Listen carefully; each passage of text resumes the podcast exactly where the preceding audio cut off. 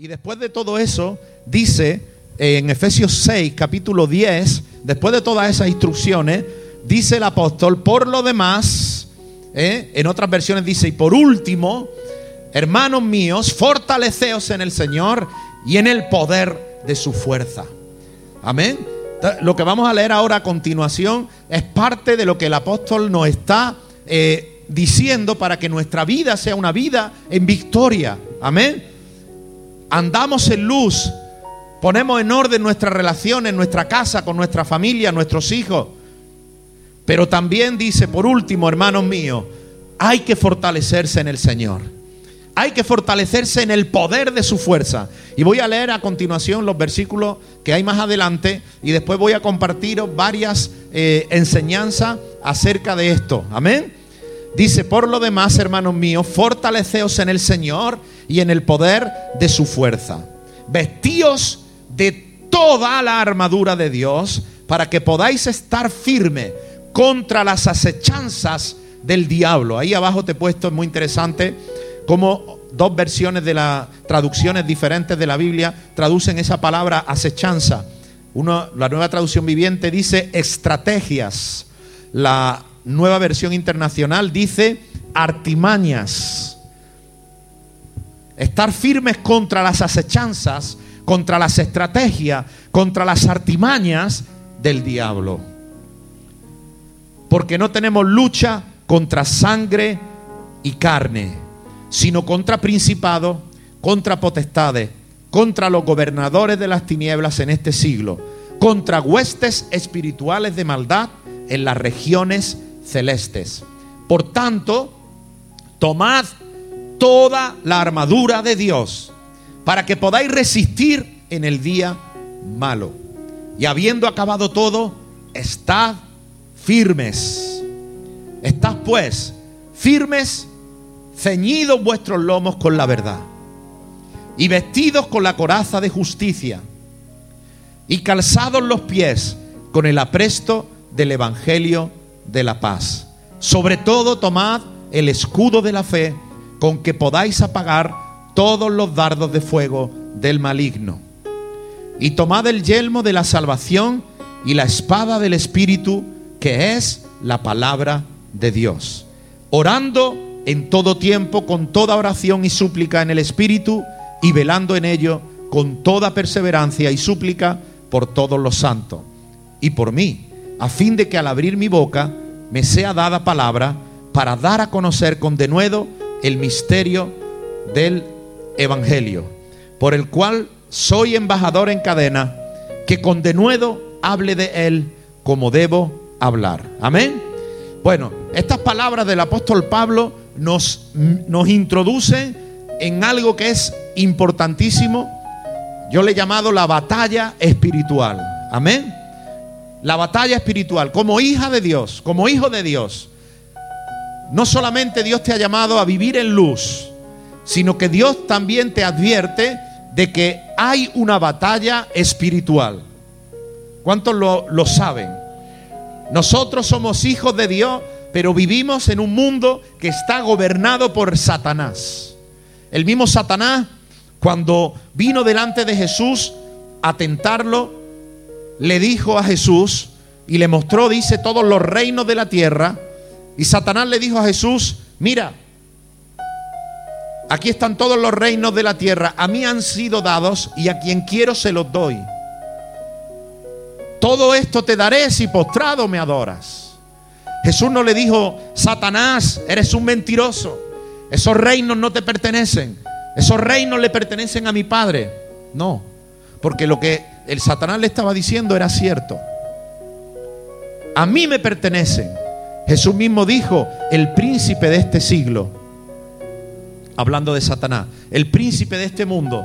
Es decir, Satanás le, le robó, le arrebató al hombre la autoridad. Dios le había dado al hombre la autoridad sobre toda la tierra. Él le dijo, sojuzgar la tierra, llenarla.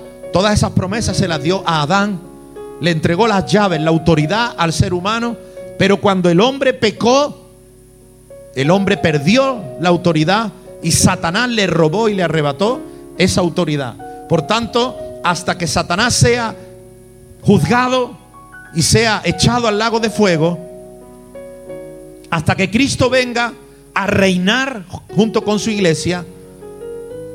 Satanás ejerce un gobierno sobre este mundo.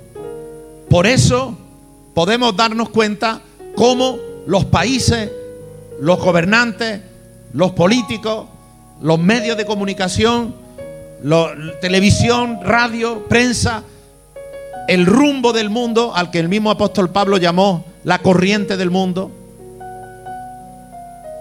Todo obedece y sirve a uno mismo, Satanás. Todo es un plan. Satanás no se levanta por la mañana a ver qué hago. Lo tiene ya planificado. Es un plan en el que él va trabajando. Por eso dice las acechanzas, las estrategias, las artimañas. Hay estrategias que él tiene en marcha para llevar al mundo al caos, para llevar al mundo al pecado, para conseguir que el mundo entero viva de espaldas a Dios. Es más, el gozo del diablo será que el mundo entero niegue que hay Dios, rechace por por completo a Dios y todo lo que hay en su palabra. Por eso Él pervierte las mentes de aquellos que son esclavos del pecado. Por eso a lo malo lo llaman bueno, porque el mismo padre de, mentira, el mismo Satanás, ha confundido a la gente, el corazón de la gente. Por eso a lo malo lo quieren llamar bueno. Y ese es el trabajo, esa es la estrategia. Y nosotros como hijos de Dios Dice la palabra de Dios que no nos adaptemos, que no nos conformemos a este siglo, a este mundo, a esta corriente. Nosotros como hijos de Dios estamos en el mundo, mas no somos del mundo. Somos parte del reino de Dios. Jesús dijo, Padre, venga tu reino. Él mismo dijo, el reino se ha acercado. El reino de Dios está en la tierra. Aquí está el reino de Dios. Nosotros no estamos bajo el reino de Satanás, estamos bajo el reino de Dios. Pero al estar aquí somos una piedra en el zapato del diablo. Por eso el diablo no va a parar ni va a dejar de persistir en atacarte a ti, en atacar a la iglesia, en destruirla por fuera o desde adentro o como quiera que sea. Pero el diablo quiere hundir tu vida. Eres en el momento que naces de nuevo, eres objetivo, eres foco de Satanás. Y él quiere destruirte por todos los medios. Por eso el apóstol Pablo no puede terminar esta serie de consejos a la iglesia sin decirle, por último, no porque sea menos importante, sino quizá lo contrario. Lo dejo para el final porque esto es muy importante. Y quiero que se queden con esto. Igual que Jesús, las últimas palabras que le dijo a, los discípulos fueron las más importantes quizá. Esperaos hasta que recibáis el Espíritu, id y predicar por todas las naciones, bautizándolo en el nombre del Padre, del Hijo y del Espíritu Santo. Eso era, digamos, lo último más importante que Jesús tenía que dejarle. Aquí en esta carta, quizá lo más importante es esto último. Amén. Fortaleceos, hay una batalla. ¿Qué está diciendo el apóstol? Y todos nosotros tenemos que estar preparados. Hay un día malo. Hay un día malo. El apóstol en el versículo 13 dice, tomad toda la armadura de Dios para que podáis resistir el día malo. Amén. Y habiendo acabado todo, estar firmes. Hay un día malo. Como cristianos no podemos pensar que todos van a ser días buenos. Si alguno piensa así es porque no ha leído la palabra de Dios. Es porque no le han predicado ni ha leído lo que dice la Biblia. Nosotros debemos saber que hay días que son malos. Hay días de prueba. Hay días de aflicción. Hay días, tiempo o temporada. Así como tenemos el verano, el otoño, el invierno, la primavera. Ah, también hay temporadas en nuestra vida como creyentes. Temporadas donde parece que todo se vuelve en contra, parece que todo sale al revés y eso el diablo lo va a usar para tratar de, desanimar, de destruir, para hundirte totalmente. Por eso el apóstol Pablo dice, tomad toda la armadura para que podáis resistir en el día malo. Nosotros tenemos que estar preparados para los días malos. Amén. Nosotros tenemos que estar listos para enfrentar días malos. Nosotros tenemos que estar vestidos para enfrentar días malos. Porque si viene el día malo, y no estás firme, no estás vestido con toda la armadura de Dios, el diablo te va a despedazar. No te quepa duda. No pienses, no, pero yo estoy bien plantado. Gente bien plantada he visto yo. Y, si te digo cómo era antes y cómo están ahora, entonces te llevarían las manos a la cabeza. El que crea estar firme, dice el apóstol también, mire y que no caiga. El mismo apóstol habla de algunos, dice que me abandonaron y se fueron a los placeres de este mundo. O sea, nadie puede decir yo estoy firme. Mira Judas, uno de los doce discípulos que aún se sentaban a la mesa con Jesús y, vieron, y vio los milagros de primera mano. Y acabó en el infierno. Es decir, nadie puede decir yo no necesito estar preparado para el día malo. Amén. Jesús mismo dijo, en el mundo tendréis aflicción. También dijo, confiad, yo he vencido al mundo. Pero no podemos obviar que Él está diciéndole a los discípulos que iban a tener aflicción. ¿Por qué? Porque estamos en medio de un mundo gobernado por el príncipe de las tinieblas y en nosotros resplandece la luz. Por tanto, somos, somos objetivo, objetivo fácil de ver. Amén. También dice Jesús, enseñando a orar, nos dijo que orásemos así. No nos metas en tentación. También dijo, más líbranos del mal. Otras versiones y traducciones dicen, líbranos de lo malo. Otros dicen, líbranos del malo. De Satanás. Líbranos del mal. Hay un día malo, hermano. El apóstol Pedro dice, para que sometida a prueba vuestra fe, mucho más preciosa que el oro, el cual, aunque perecedero, se prueba con fuego, sea hallada en alabanza, gloria y honra cuando sea manifestado Jesucristo. Aquí el apóstol Pedro ya nos enseña un poquito más. El día malo, el diablo lo trae para, para destruir tu vida, pero el día malo Dios lo utiliza para fortalecerte y para que tu fe sea probada y salga perfeccionada brillando como el oro. El día malo viene para destruirnos, pero Dios lo va a usar en aquellos que están preparados para pulirte, para afinarte. Si no, Dios no permitiría el día malo en ninguno de nosotros. Nuestra fe tiene que ser probada. La fe de los hijos de Dios va a pasar por aflicción, va a pasar por prueba, pero ahí en la prueba es donde se prueba, donde se demuestra de qué tipo es tu fe. Amén.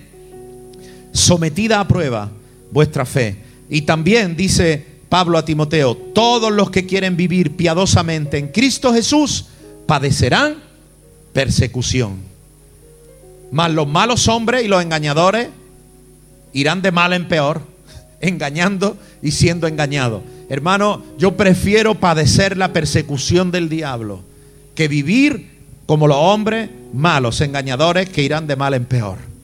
Prefiero vivir para Cristo, aunque eso suponga persecución, adversidad, dificultad, pruebas, porque no siempre va a ser así, porque el día malo se acaba. Amén. El día malo no es para siempre. El día malo tiene fecha de caducidad. Y el mismo Pablo, en lo que él está escribiendo, también lo dice, aunque muchos no se fijan en ese detalle. Pero ahí en el verso 13 dice, para que podáis resistir en el día malo, dice, y habiendo acabado todo, estad firme. Nadie piense que esta pandemia es para siempre. Nadie piense que tu situación económica es para siempre. Nadie piense que su situación familiar es para siempre. Nadie piense que la prueba que está pasando va a ser eterna. No, ese no es el plan de Dios. El día malo tiene caducidad. El día malo se termina. Amén. El mismo apóstol Pablo en Timoteo, en el segundo de Timoteo 3:11, hablando, él dice, he tenido persecuciones, padecimientos, como los que me sobrevinieron en Antioquía, en Iconio, en Listra persecuciones que he sufrido, pero mira lo que dice ahí. Y de todas me ha librado el Señor. En otra parte dice el Señor quien nos libró, nos libra y nos librará. Amén. Nosotros padecemos, nosotros pasamos por día malo, pero Jesús nos enseñó a orar, líbranos del mal. Y aquí Pablo está diciendo, de todas me ha librado Así que a ti también te va a librar. De todo lo que venga sobre tu vida, de todo lo que estés viviendo, el Señor te va a librar. Te va a dar la victoria. Amén. Gloria a Dios. Dice Pablo, al igual que Pedro, porque esta leve tribulación momentánea. El mismo Pablo había entendido que la tribulación es momentánea, que las pruebas son temporales. Amén. Que si somos hijos de Dios y confiamos en Dios y tenemos fe en el Señor, las pruebas van a pasar. Y no solamente van a quedar atrás, sino que de las pruebas, como dice aquí el apóstol, vamos a salir fortalecidos. Pedro decía, como el oro probado. Amén. Aquí dice Pablo que esta leve tribulación momentánea produce en nosotros un cada vez más excelente y eterno peso de gloria. El día malo a los impíos los destroza, pero a los hijos de Dios nos hace salir con un más excelente y eterno peso de gloria. Por eso te recomiendo que en el día malo te afirmes en Jesús. Que en el día malo estés cerca de Dios. Que en el día malo no te aparte. Los que se apartan en el día malo es porque no tienen fe en Dios. Pero los que permanecen firmes en el día malo, fieles a Dios, ellos alcanzarán la victoria y saldrán en bendición. Amén. El apóstol menciona que nuestra batalla es espiritual. No sé si te has dado cuenta el, el cómo él recalca que la batalla que nosotros enfrentamos es una batalla espiritual. Él dice ahí en el verso 12 que no tenemos lucha contra qué. A ver, los dormidos, decirme un fuerte amén.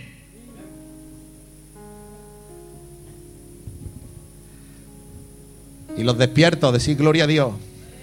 Amén, estáis ahí. Porque no tenemos lucha contra quién. ¿Contra quién no tenemos la lucha? Carne y sangre. ¿A qué se referirá con carne y sangre? ¿A un entrecot de ternera? Yo no tengo lucha contra, ese, contra la carne, de luego. Yo me la como tranquilamente. Yo no lucho contra ella. Amén. No tenemos lucha contra carne y sangre. Se está refiriendo a personas. Nuestra batalla no es natural. A veces el diablo va a usar personas para afligirte. Pero tú tienes que saber que tu batalla no es contra la persona. Son muñecos en manos del titiritero que se llama Satanás. Son personas que sin saberlo se dejan usar por el diablo y te causan un enfado y un cabreo. Pero el, apóstol dice, nuestra lucha no es contra carne y sangre, no es contra leyes de aquí, nuestra batalla no es contra el gobierno, que si este político, que si el otro. No, no, no, si todos tienen a un mismo Padre. ¿Qué te crees? ¿Que el otro político va a favorecer la obra de Dios? No. Nuestra batalla no es contra esas cosas. Si nosotros nos ponemos a batallar contra eso, no vamos a conseguir avanzar en el reino de Dios. Debemos de entender que nuestra batalla es contra el que sostiene la estructura de este mundo. Y aquí lo dice el apóstol, contra principados, contra potestades, contra los gobernadores de las tinieblas de este siglo, contra huestes espirituales de maldad en las regiones celestes, es decir, en los cielos. Y si te das cuenta, hay un orden establecido ahí, hay una jerarquía. Primero están los principados, principados. También la palabra original se puede traducir como arquitectos. ¿Qué es un arquitecto? Es el que diseña cómo va a ser un lugar, cómo se va a vivir en ese lugar, por dónde se entra, por dónde se sale, dónde se duerme, si lo que está diseñando es un parque, pues donde la gente se sienta. El arquitecto es el que diseña lo que luego se va a construir y la gente va a usar y va a vivir ahí. Pues el Satanás tiene principado, que son los arquitectos diabólicos, son los que diseñan en qué mundo vamos a vivir nosotros. Son los que los que piensan los que son los, los más inteligentes, son ángeles caídos que siguen teniendo su poder, potestades, gobernadores de las tinieblas. O sea, son estructuras, es como un ejército que está controlando que las tinieblas sigan reinando y sigan avanzando. Y luego termina con las huestes espirituales de maldad en las regiones celestes. Es toda una estructura diabólica contra la que nosotros tenemos la batalla. Amén. El apóstol Pedro dice también, sed sobrios y velad, porque vuestro adversario el diablo, como león rugiente, anda alrededor buscando a quien va a devorar. Por tanto, vemos claramente que nuestra batalla es contra Satanás. Tú dirás, yo nunca he visto al diablo alrededor mía buscando cómo devorarme. No, porque él usa cosas de aquí. Por eso Pablo dice, no os confundáis, vuestra batalla no es contra las cosas de aquí, es contra los principados, potestades. Es una batalla contra los que manejan estas cosas. Pero el diablo va a usar las cosas de aquí Tú no vas a ver a Satanás nunca con los dos cuernos y con un rabo, como nos lo han pintado, viniendo ¿eh? o disfrazado de león, viniendo a devorarte. No, lo que está diciendo es describiendo la violencia con la que el diablo quiere devorar y destruir tu vida. Lo que está diciendo el apóstol es, hay que estar firme, hay que estar velando, velad, hay que estar con cuidado porque el diablo está al, acecho. Al acecho. En cualquier momento, Él va a usar cualquier cosa para devorarte. Para que el pecado te agarre. Para que el pecado entre en tu vida y te destruya. ¿Qué es lo que destruye una vida? El pecado. ¿Qué es lo que nos apartó de Dios? El pecado. ¿Qué es lo que nos manda al infierno? El pecado. Lo que nos aparta de Dios es el pecado. Por eso Cristo vino y murió por nuestros pecados. Pero el diablo sigue usando el pecado para devorarte. ¿Qué armas tenemos que usar? ¿Qué nos dice el apóstol? Nuestra batalla es contra principados. ¿Qué armas debemos de usar? Dice, porque las armas de nuestra milicia, segunda de Corintios 10:4, no son carnales. Por tanto, ni nos peleamos contra las cosas de la contra carne y sangre, ni tampoco empleamos armas carnales. Nosotros los hijos de Dios tenemos que saber que nuestra batalla no es con las cosas de aquí, ni con armas de aquí. Nuestra arma no son carnales. Sin embargo, dice que son poderosas en Dios. Porque las armas carnales no son poderosas en Dios. Pero las armas espirituales son poderosas para destruir fortaleza. Mira lo que le dijo el Señor a Josué. Esfuérzate y sé muy valiente. ¿Cuándo le habló esto? Cuando Josué tenía que enfrentar una conquista, una batalla. Amén. Era una batalla, tú podrías pensar, no, esa era una batalla natural. Ninguna batalla del pueblo de Dios fue natural. Iban a conquistar Jericó. Sí, eso era natural, eso era de aquí. Pero ellos iban a conquistar una promesa espiritual. Ellos no iban a conquistar Jericó porque se le ocurrió a Josué. ¿Te das cuenta? Por eso nuestras batallas no pueden ser de aquí, Josué lo que iba a hacer era simplemente obedecer la promesa de Dios y la palabra de Dios. El Señor fue el que entregó esa tierra al pueblo de Dios. Y el pueblo iba tras la promesa de Dios. Amén. Entonces, cuando él va a enfrentar esa batalla, se encuentra que para conquistar Jericó, en primer lugar, Jericó tenía un mayor ejército que ellos. Jericó tenía eh, un ejército no solo mayor, sino más diestro para batalla, preparado para batallar. Eran gigantes, era un ejército esplendoroso. Pero por si fuera poco, Jericó estaba dentro de unas murallas. Era una ciudad murallada con una altura y una anchura que hacían carreras de caballos arriba en las murallas de Jericó.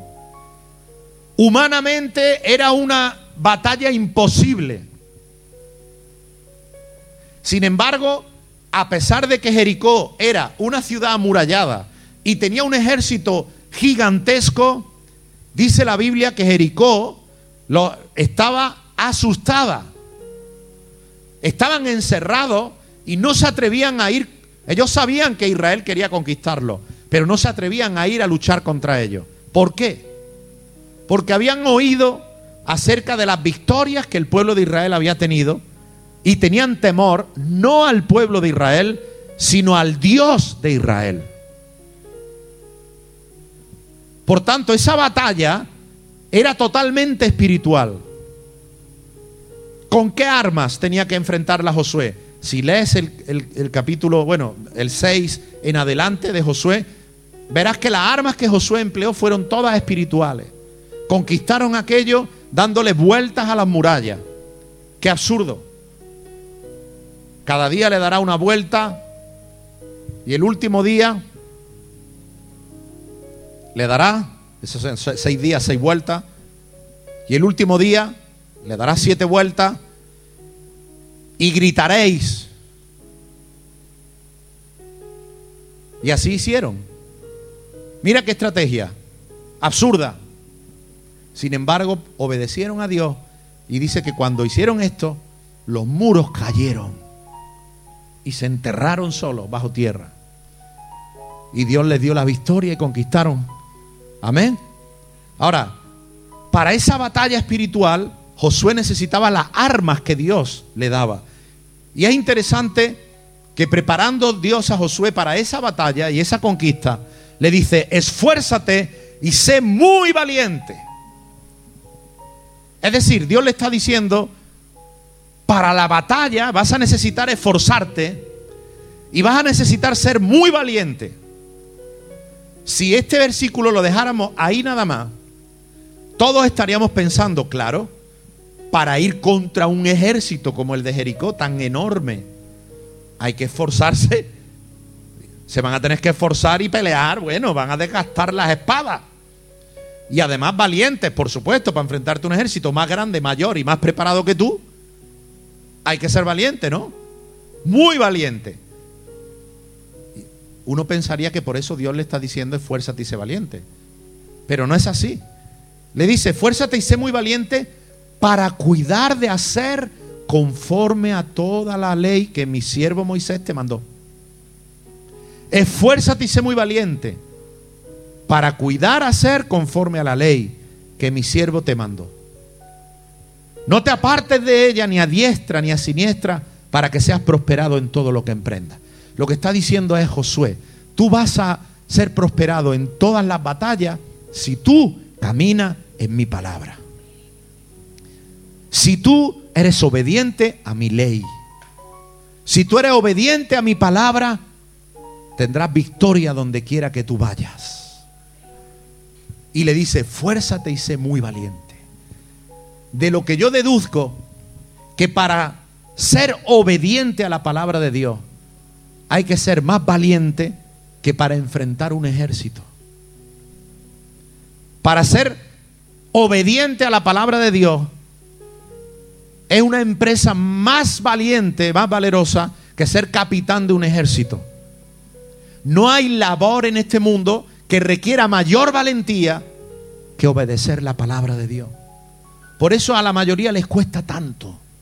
Hay que ser un valiente y un esforzado para buscar a Dios todos los días en oración. Los cobardes no lo hacen.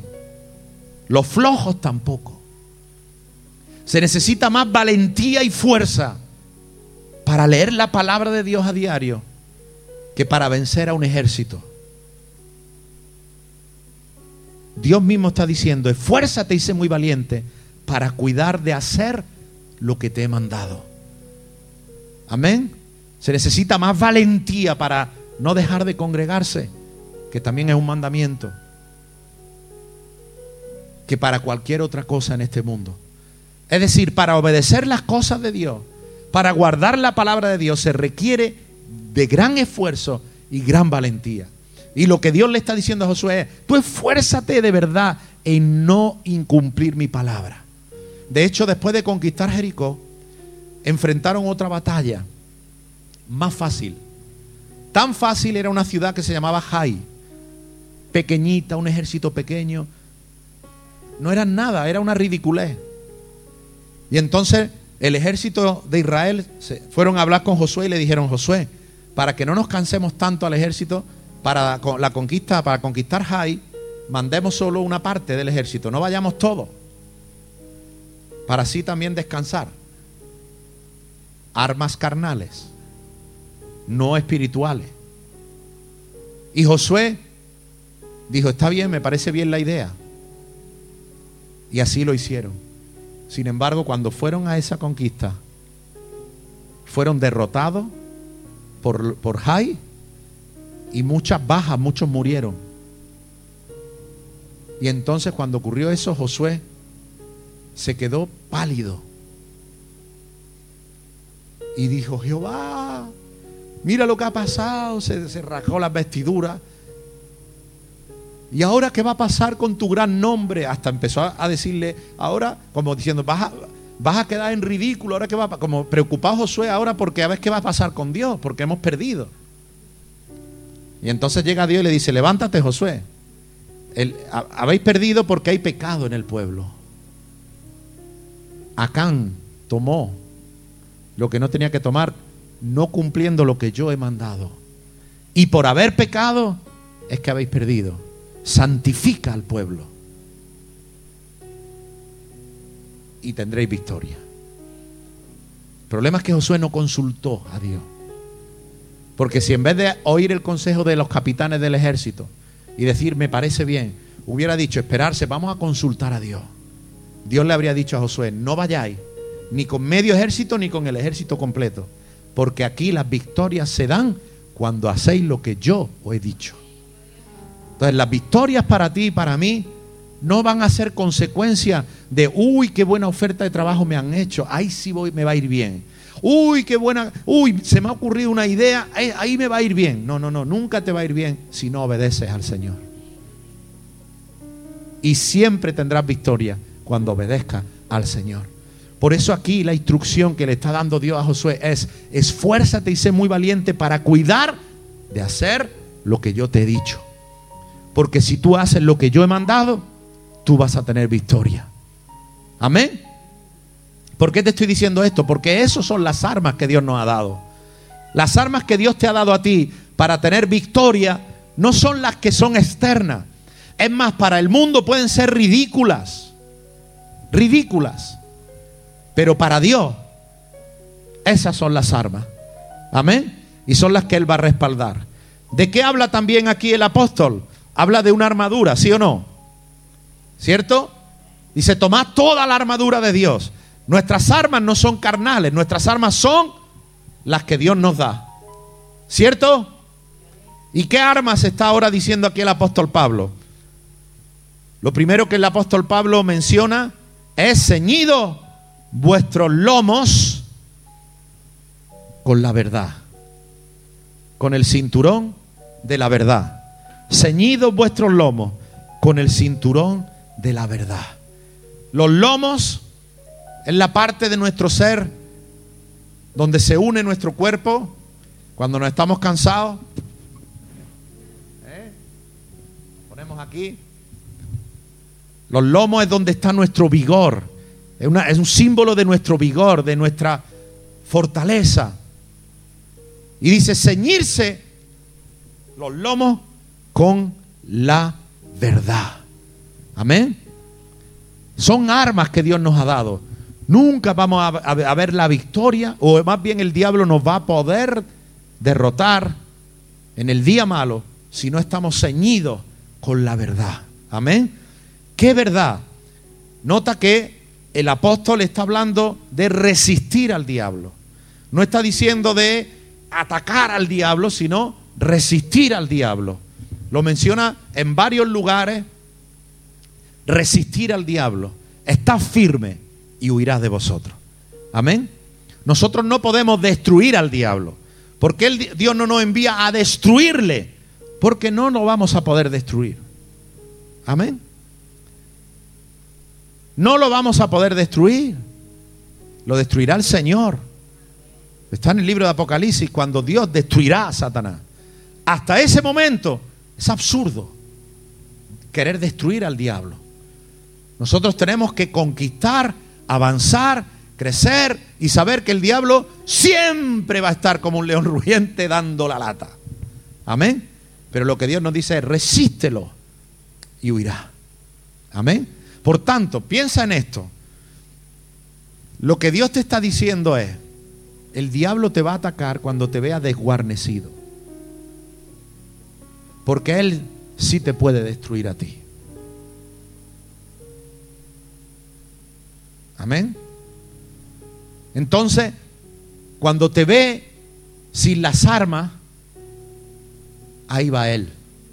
Cuando te ve con las armas, se va. Porque sabe que no te puede derrotar. Amén. Por eso la posición que el apóstol dice es resistir, no es atacar. Porque eso es perder el tiempo. Amén. A veces se ha hecho mucha exageración con la guerra espiritual. Reprendemos y echamos a todos los demonios, los mandamos a Sudáfrica. Destruimos todos los demonios. Ya lo habría destruido Cristo. Ahí van a estar dando la lata. ¿Me explico? Ahí van a estar. No lo podemos evitar. Dios estableció los tiempos y Dios los destruirá para siempre. Mientras tanto, debemos saber que si nosotros tenemos la armadura de Dios, el diablo no nos puede hacer nada. Nada. Amén. Nada, porque somos más que vencedores. Ya hemos vencido a Satanás. Solo que no lo podemos destruir. Pero está vencido. No podemos evitar que Él venga a tratar de hacernos daño. Lo hemos leído antes. Como león rugiente, anda buscando a quien devorar. Eso lo dijo Pedro. Pedro no se puso a orar y de, vamos a destruir a Satanás. No, no, es absurdo. Absurdo. Y Él advierte a la iglesia. Está firme y velad.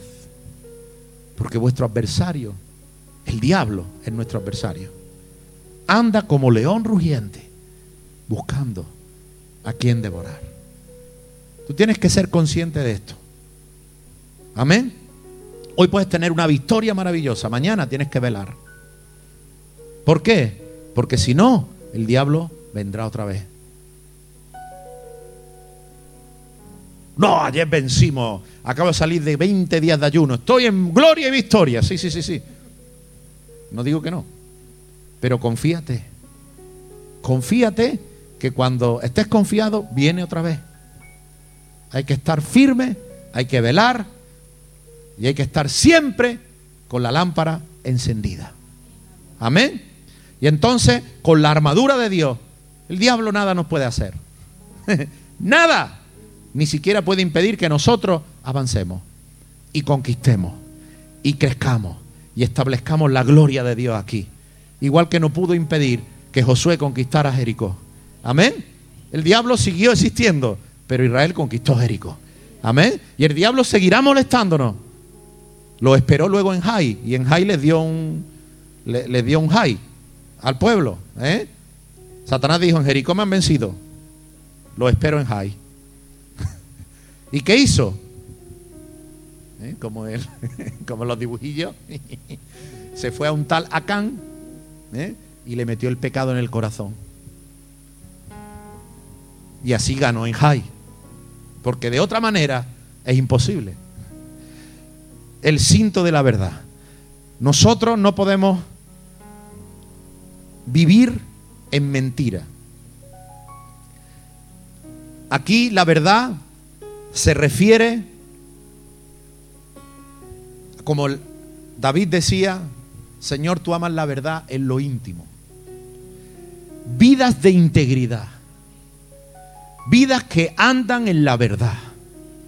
Si tú no eres claro, si tú no eres transparente, íntegro y de una pieza y andas diciendo aquí una cosa y allí digo otra, y si está fulanito delante me interesa quedar bien y decir una, y si está menganito me interesa y decir otra, y no hay integridad en tu corazón, por ahí el diablo se va a meter. Por ahí se va a meter el diablo. Dios no bendice a una persona que es mentirosa. Dios no bendice a una persona que es mentirosa. Y si la mentira la dejas en tu corazón, el diablo es padre de mentira y se convierte en tu padre. Integridad. Los lomos se ciñen con vidas que andan en la verdad. Los que les gusta aparentar van mal. Amén. Vidas íntegras. Jesús dijo, vuestro sí sea sí, vuestro no sea no. Amén. Y, y si para quedar bien o como muy espiritual dices cosas que no son verdad, Dios lo sabe. Y lo malo es que el diablo también. ¿Me explico? Entonces, tenemos que vivir vida. Fíjate que toda la armadura va a tener que ver con nosotros, en cómo nosotros nos conducimos y vivimos nuestra vida cristiana. Amén. Si nosotros estamos firmes con estas armas, el diablo no va a poder buscar por dónde entrar. Amén. Dice la coraza de la justicia. La coraza es esta parte que se pone aquí protegiendo el pecho, el corazón. Era un arma, era una protección muy importante porque clavarle a uno una espada aquí en el corazón te ocasiona la muerte. No es lo mismo que en un brazo o en una pierna. Aquí está el corazón. ¿Qué es lo que protege la coraza? El corazón. Amén. El corazón. Dice la palabra que sobre toda cosa guardada, guarda tu corazón porque de él mana la vida. Amén. La coraza de la justicia. La justicia. Claro que el Señor es el que nos justifica delante de Dios, pero nosotros, nuestra justicia, dijo Jesús, sea mayor que la de los fariseos. Nosotros tenemos que vivir una vida de obediencia al Señor. Amén. Obediencia al Señor y santidad frente al pecado. ¿Qué es lo que el diablo trata de hacer? Meter el pecado en tu corazón. Meter el pecado en tu corazón que tú le desobedezcas al Señor. Porque cuando tú le desobedeces a Dios, cuando tú permites ciertos pecaditos que a lo mejor no aparecen en los diez mandamientos, pero tú sabes que eso a Dios no le agrada y tú lo haces. Y tú permites eso, lo que estás dejando es que no desde afuera ni siquiera el diablo te lance un dardo, como dice después, sino que tú estás desde adentro dejando que tu corazón se contamine. Que en tu corazón entre la impiedad y el pecado. Y cuando eso entra, es una carcoma por dentro por donde el diablo te va a destruir. Por eso la coraza de la justicia, la justicia de Dios. Amén. No solo que ya Dios me ha justificado, no, no. Aquí no está hablando de lo que Dios ya ha hecho, está hablando de que tú tienes que tomar ese arma. ¿Qué tengo yo que hacer en cuanto a la justicia? Tengo que ser obediente y tengo que alejarme del pecado. Amén.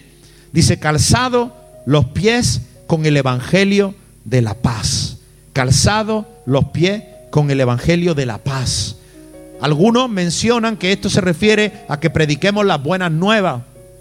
Bien, hay que hacerlo, pero yo creo que más se refiere, estamos hablando de una armadura para resistir, resistir, y menciona el Evangelio de la paz. Casualmente le pone ahí la palabra paz. Amén. Ese es el calzado del creyente, el Evangelio de la paz. ¿Qué dijo Jesús? Estas cosas os he hablado para que en mí tengáis paz. Y mira qué curioso que lo menciona en un contexto de batalla. En el mundo tendréis aflicción, pero confiad, yo he vencido al mundo.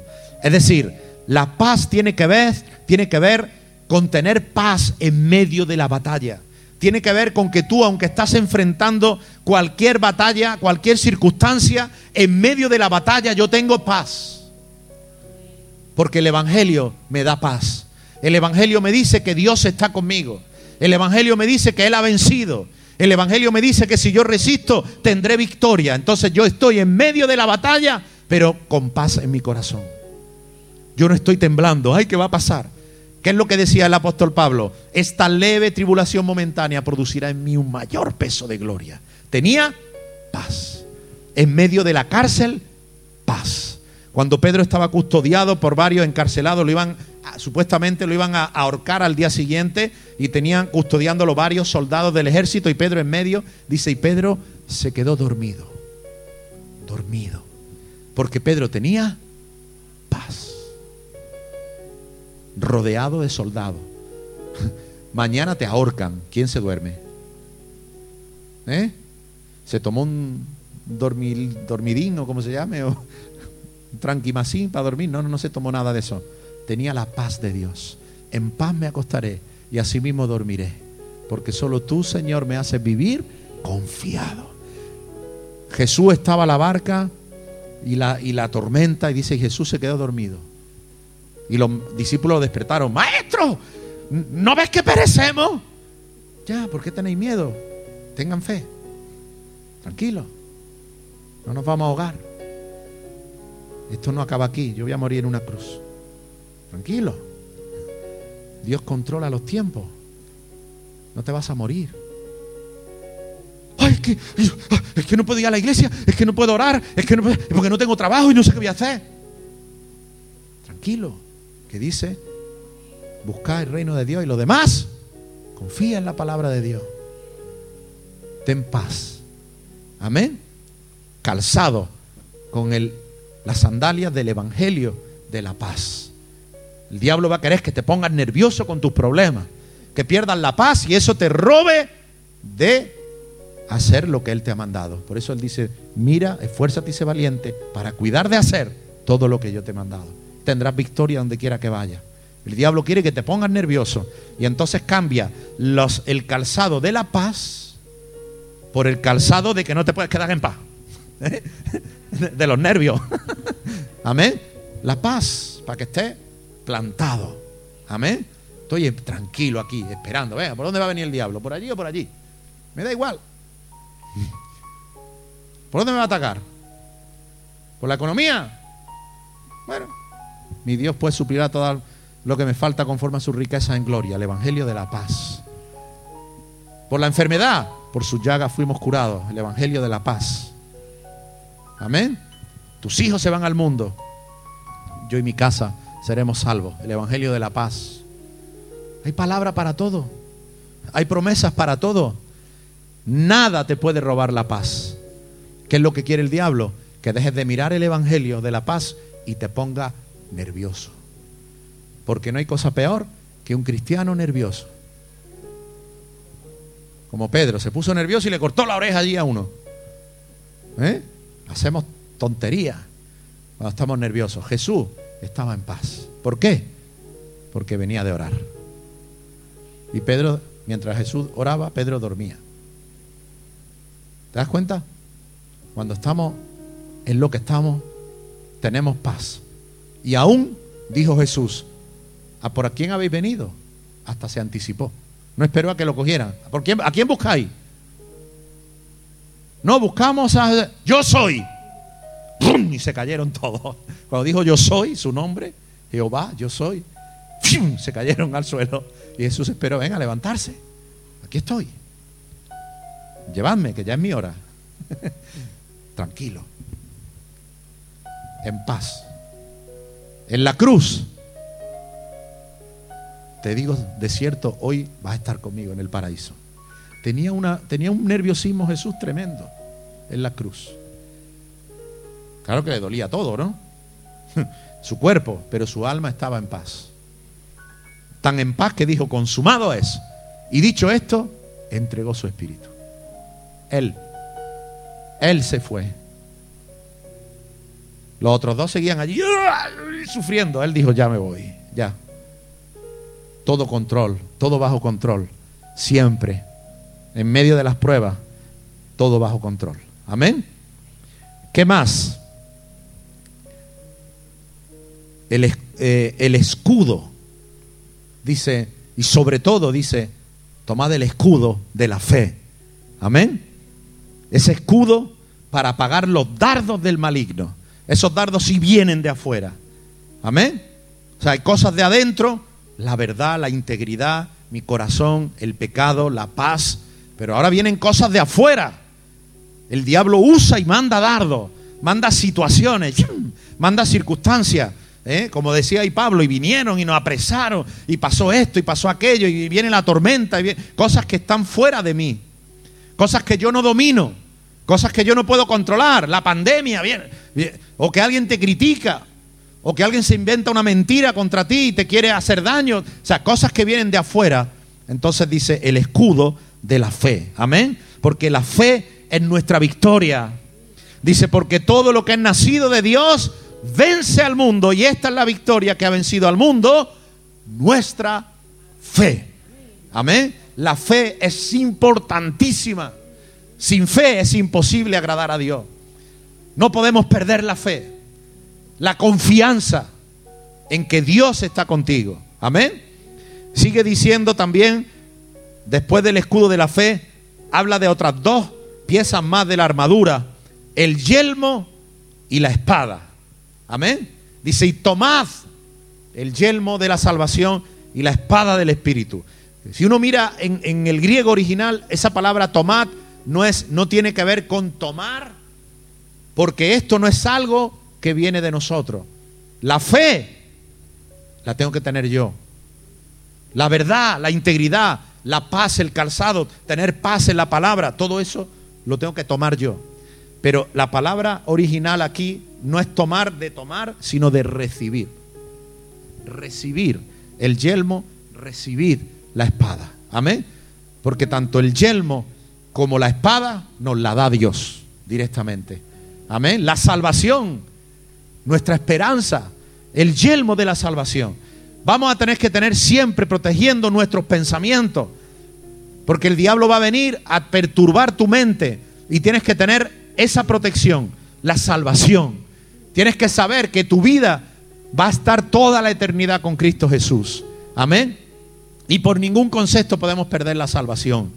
Tenemos que buscar hasta el fin tener nuestra salvación. Es la esperanza de la vida eterna. Y la espada del Espíritu, que nuevamente no es para atacar, sino que es para defenderme de lo que el diablo hace. ¿Cómo es eso? Como hizo Jesús. Cuando vino Satanás a tentarlo, adórame y todo eso, todos los reinos te los doy. Jesús le respondió. O sea, se defendió. Jesús no atacó al diablo. ¿Te das cuenta? Que Jesús no fue al diablo para atacar al diablo, sino que el Espíritu de Dios llevó a Jesús al, desierto para que el diablo tentara a Jesús. Para que fuera probado. Porque no era el tiempo de Jesús destruir al diablo. sino Jesús lo habría destruido aquel día en el desierto lo destruirá cuando le toca. Amén. Pero lo que sí hizo fue resistir al diablo. Y, lo, y, precisamente usó la espada del Espíritu, que es la palabra de Dios. Él tenía la palabra bien clara. Y hermanos, si tú no tienes la palabra de Dios clara, el diablo te va a engañar y te va a, te va a reliar. No vas a saber qué es lo que Dios quiere para tu vida y te vas a dejar engañar por Satanás. Satanás le estaba diciendo a Jesús, toma todos los reinos. Total. ¿Para qué vas a hacer todo y vas a morir en la cruz? Yo te los doy ya. Ahí está. Pero solamente había una cosita, que para evitarse la cruz y evitarse todo y tomar ya los reinos, pues Jesús tenía que adorar a Satanás. La propuesta era, adórame. Entonces Jesús, que conoce la palabra, dijo, no, porque escrito está, al Señor tu Dios adorará y a Él solo servirás. Amén. Es decir, que ese, esa palabra Jesús la usa y fíjate que la usa para que en lugar de ahorrarse el tiempo, lo que tuvo que hacer es ir hasta la cruz y morir en la cruz. Es decir, fue un camino más largo, fue un camino más tortuoso, pero la palabra dice, solo al Señor adorarás. Amén. Y el diablo te va a tentar así muchas veces a ti. Muchas veces, mira, tú puedes ser bendecido haciendo esto, pero si la palabra dice que no, ¿qué vas a hacer? ¿El camino rápido que te propone el diablo o el camino que te propone Dios? El diablo te va a tentar. ¿Para qué vas a esperar? No esperes, dale ya. ¿Para qué esperar? ¿Para qué hacerlo así? Si tú lo puedes hacer de esta manera. No, porque la palabra dice que yo lo haga así. Amén. Entonces, la palabra la usamos para resistir, para defendernos de esas tentaciones que el diablo te va a meter, que te obligan a incumplir la palabra. Amén. Amén. Y dice también cómo vencer al maligno. Dice también, primera de Juan 4:4, hijitos, vosotros sois de Dios y habéis vencido, porque el mayor es el que está en vosotros que el que está en el mundo. Amén. Nuestra fortaleza, nos tenemos que fortalecer en el Señor. La manera de vencer al diablo es con las armas que Dios nos da. Las armas de Dios son más poderosas que las que tiene el mundo. Amén. Que las que tiene el diablo. Por eso dice, mayor es el que está en vosotros. ¿Quieres vencer al diablo? Tienes que estar obedeciendo y trabajando con las armas de Dios. Dice en el versículo 18, orando en todo tiempo, con toda oración y súplica en el Espíritu y velando en ello con toda perseverancia. Es decir, yo me tengo que poner la armadura. Tengo que ser una persona de verdad, de integridad. Tengo que guardar mi corazón del pecado. Amén. Tengo que tener paz en medio de la batalla. Tengo que tener fe para los dardos del diablo, pararlos. Tener el yelmo de la salvación, la esperanza de la vida eterna. Tengo que tener la espada del Espíritu, conocer la palabra, memorizar la palabra, aprender la palabra, vivir la palabra para que el diablo no me pueda tentar y vencer. Pero además de tener esas armas, hay otra cosa importante que es mi actitud. Saber que Dios es mayor y está conmigo por tanto, yo busco y clamo al Señor. Amén. Por eso Pablo termina diciendo, no solo te pones la armadura, sino que además orando en todo tiempo. Amén. Orando en todo tiempo con toda oración y súplica en el Espíritu. Orando en el Espíritu. Amén. Orar en el Espíritu, hermano. Dejar que el Espíritu Santo te tome y orar con, con el poder del Espíritu Santo. Esta es la vida nuestra del creyente. Esta es la, vida del, Hijo de Dios. Amén. Si tú quieres vivir una vida donde le demos lugar al pecado, a la mentira, no te conduce a nada. O quieres vivir una vida sin oración. Esto es lo que el Pablo nos está diciendo. Hay una batalla. Fortaleceos para que cuando acabe estéis firmes. ¿Sabes cuál es el problema? Que cuando vienen las batallas, los zarandeos, la tentación, los problemas, las luchas, las dificultades, el día malo, la persona no tiene la armadura o no ora, cuando acaba todo, el problema es que cuando acaba todo, esa persona no está. Ni está en el Señor, ni está en victoria. Está destrozado, destruida, la vida arruinada. Claro que, que el problema pasa. El asunto es que cuando pase, dice Pablo, estéis firmes. No solo firme, más fuerte, más fortalecido, más lleno, más grande, más próspero, más victorioso. Amén. Eso es lo que anhelamos, pero requiere todo esto que está diciendo el apóstol. Amén. Por eso la vida cristiana no es para, para. La vida cristiana no es para pasatiempo. La vida cristiana es para valientes. Amén. Para valientes. Para valientes que saben lo que está en juego que está en juego mi vida eterna y yo no la pierdo por nada. Está en juego mi salvación y la de mis hijos. Está en juego aquello por lo que Cristo vino. Amén. No es un juego, no es un entretenimiento, no es un pasatiempo, no es que voy a la iglesia porque me gusta, porque me hace bien, porque oran por mí, porque es muy bonito. No, no, no, no. Es la vida eterna. Amén. Y yo voy a luchar por ella. Y, voy y además quiero conocer a Dios. Ya, no quiero esperarme, ya. Quiero crecer, quiero verle cara a cara, quiero que mi espíritu sea mayor cada día, quiero vivir las obras de Dios, quiero ver milagros, quiero ver maravillas, quiero ver la iglesia crecer, quiero ver mi vida bajo el poder de Dios. Quiero ver la autoridad de Dios moviéndose, quiero ver el reino establecido aquí. Quiero que el diablo tenga que, que revolcarse de odio viendo cómo gano almas para el cielo. Y no tengo miedo, que haga lo que quiera, porque tengo la armadura. Que viene 20 veces, 20 veces será vencido. Amén. Pero esto requiere hombres y mujeres de Dios. Hombres y mujeres valientes. ¿Por qué las iglesias están llenas de niños? Porque no hay oración, porque no hay integridad, porque no hay verdad, porque hay pecado. Porque iglesias de miles, si viene Cristo, quizá a veces ni uno se salve. Dios no lo quiera y yo me equivoque. Pero hermano, se requiere una vida entregada al Señor. Amén. Porque si nuestra vida por fuera está muy bien, pero dentro está corrompida de pecado, de mentira, el diablo te tiene atrapado por dentro. Amén. Jesús dijo, ahora viene el príncipe de este mundo, le dijo a los discípulos. Ahora viene el príncipe de este mundo.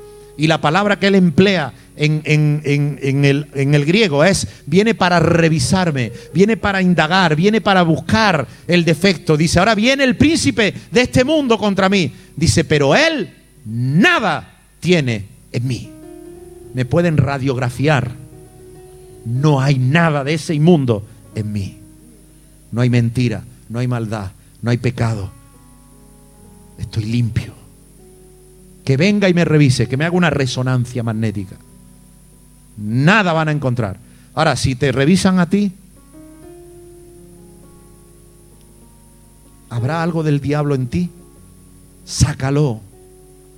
Perfectos no vamos a ser, pero eso no significa que toleremos el pecado.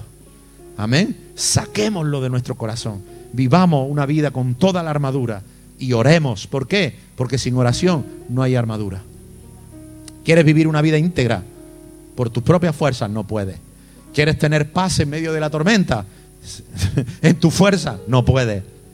Si fuera tan sencillo ponerlo en la armadura, todos estaríamos firmes. Pero para tener la armadura se requiere la oración. Amén. Por eso dice la armadura y dice orando en todo tiempo. Amén. Porque la oración es la que te va a dar poder para que la armadura la tenga puesta. Amén. Amén. Quiero terminar con dos historias muy breves de cómo nosotros debemos confiar en Dios. Amén. De que Dios nos da la victoria. ¿Cuántos creen que Dios nos da la victoria en medio de la batalla?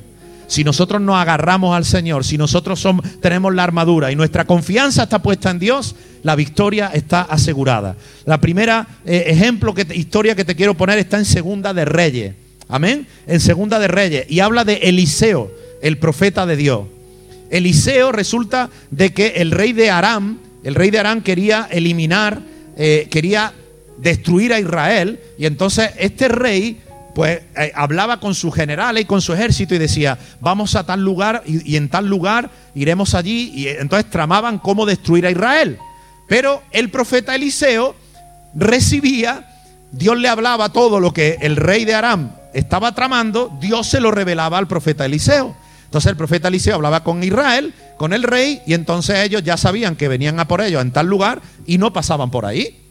Y entonces el rey de Aram volvía a intentar confabular para poder destruir a Israel por otro sitio cuando pasaran por allí, pero entonces el profeta Eliseo le decía, mira, que van a intentar destruirnos acá, vamos por allá. Y entonces el rey de Aram ya estaba atacado y una vez reunió a todo su consejo y dijo, ¿quién es el traidor?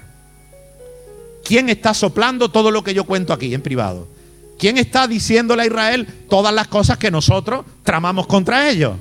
Y entonces uno le dice, no, aquí no hay ningún traidor. Lo que pasa es que Israel tiene un profeta que todo lo que tú digas, aún todo lo que tú hables en tu intimidad, Dios se lo dice. Y entonces Ridarán dijo, ya está, destruyamos entonces al profeta. Mira qué, qué estúpido. ¿Eh? Dice, vamos a ver, si, hasta lo íntimo Dios se lo revela a, Eliseo, y ahora yo voy a tramar contra Eliseo. No, si es que el diablo es torpe. El diablo no tiene más, más, armas, ¿me entiendes? No tiene más recursos. Entonces fueron a donde estaba Eliseo. Fueron allá. ¿Y sabes quién estaba allí? Eliseo. ¿Tú crees que Eliseo no sabía que venían? Dios le hablaba todo. Pero Eliseo tenía el calzado de la paz. Estaba tranquilito. Que vengan, que vengan, que vengan, que vengan, que vengan. Aquí lo espero. Amén. ¿Y qué pasó? Que el criado de Eliseo se despierta temprano y se asoma y ve a todo el ejército de Aram rodeándolo. Y entra nervioso. Este no tenía el calzado de la paz. Eliseo, ¿qué te pasa? Habla. Madre mía. Como diciendo, verás cuando yo le cuente a Eliseo. Nos están rodeando, nos van a matar. Y dice Eliseo aquí, no tengan miedo. Tranquilo. Hay más de nuestro lado que del lado de ellos. Hay más de nuestro lado que del lado de ellos. Entonces Eliseo oró y le dijo, Señor, abre los ojos de este joven para que vea. Y el Señor abrió los ojos del joven y cuando levantó la vista y miró, vio que la montaña alrededor de Eliseo estaba llena de caballos y carros de fuego.